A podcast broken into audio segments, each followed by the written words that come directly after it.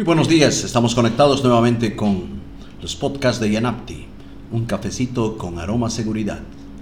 Hoy quiero tocar el tema referido a los certificados digitales. Estamos preparando una investigación a partir del grupo de apoyo a los profesionales junior. Vamos a presentar un trabajo, pero quiero referirme a la relevancia de este tema.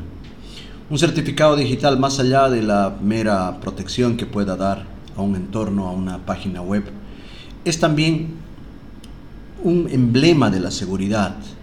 Si ustedes se fijan, por ejemplo, la publicidad que sacan las entidades de intermediación financiera, bancos, cooperativas y demás, siempre nos dicen, fíjense el candadito, no, no ingresen a una página que no tenga un candadito. Y el candadito es, por así decirlo, el logo de un certificado digital. Entonces sí tiene relevancia más allá de una mera protección técnica en lo que pueda ser la percepción de la seguridad. Nos recomendamos siempre tomar en cuenta esto al momento de instalar, configurar y referirse al certificado digital. De acuerdo a las disposiciones existentes en el país, por ejemplo el Banco Central de Bolivia y la ASFI han definido que en un sitio de la página esté enunciado las características de ese certificado digital. O sea, un candadito puede ser un candadito pequeño, mediano, grande en términos de seguridad. Entonces, para poder diferenciarlos, los certificados digitales tienen por ejemplo, el nombre de la entidad, el, algoritmo de certificación, la fecha de caducidad, el proveedor mismo del certificado, que es un tercero, es una autoridad de certificación que emite, genera, produce estos certificados bajo estándares y bajo auditorías que aplican controles y le dan la, en este caso, autorización para emitir certificados.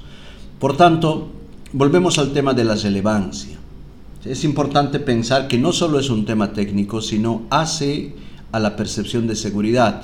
La persona debería poderle darle clic o debería poder validar y ver que es un candadito bien configurado. Estamos teniendo algunos, algunas oportunidades de mejora, le vamos a llamar, para no incidir en que estamos viendo el vaso medio vacío, sino más bien con oportunidad de mejora. Las configuraciones de sitios locales no están a la par de la configuración de sitios internacionales. Por ejemplo, si uno contrata una WAF, como muchos bancos lo han hecho, Akamai y Imperva son, por, ejemplo, proveedores de un Web Application Firewall, esos certificados casi todos están con la más alta evaluación de seguridad. Eh, en algunos tienen un A más y vemos una escala de letras Lamentablemente los sitios informativos o cuando el servidor está localmente no logra ese nivel de certificación. Tenemos varios sitios transaccionales que están con una B. Normalmente eh, les quita el puntaje cuando no han deshabilitado, por ejemplo, trabajar con versiones de navegadores obsoletos.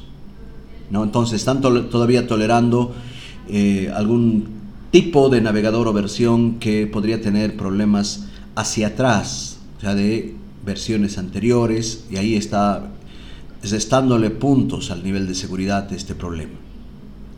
Es generalmente lo que más encontramos, ¿no? El, no habilitar o deshabilitar. Después todavía con un TLS habilitado antiguo, eso les resta puntos. Entonces es importante que las personas, en este caso técnicas, que tienen esta responsabilidad, validen. Y por favor, comparen, comparen. Muchas veces decimos, no, la comparación no es buena. En este caso el benchmarking es importante. Es importante ver el promedio precisamente en este artículo que se va a publicar en estos días. Hemos realizado una evaluación del el total de entidades bancarias. Algunas están muy alto, alto. Eh, lo bueno es que ahora ya no tenemos muy bajo, como alguna vez había ocurrido años atrás, teníamos una F de calificación que es muy bajo. Ahora casi todas están en, de medio para arriba, hemos mejorado, pero tenemos que seguir incidiendo.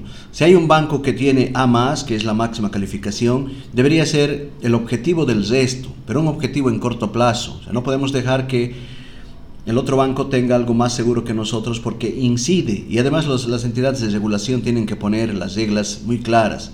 Hay temas que, o sea, el certificado digital ya se ha comprado, ya no incide en que hay que comprar algo más, el tema es configuración. Entonces, si ya dimos el paso, por ejemplo, de comprar un certificado e instalarlo, no, no vayamos hacia atrás con temas de configuración, por favor. Entonces, cuando uno instala, está la jardinización del, del certificado, que normalmente son checkbox y hay que colocar qué quiero, qué no quiero.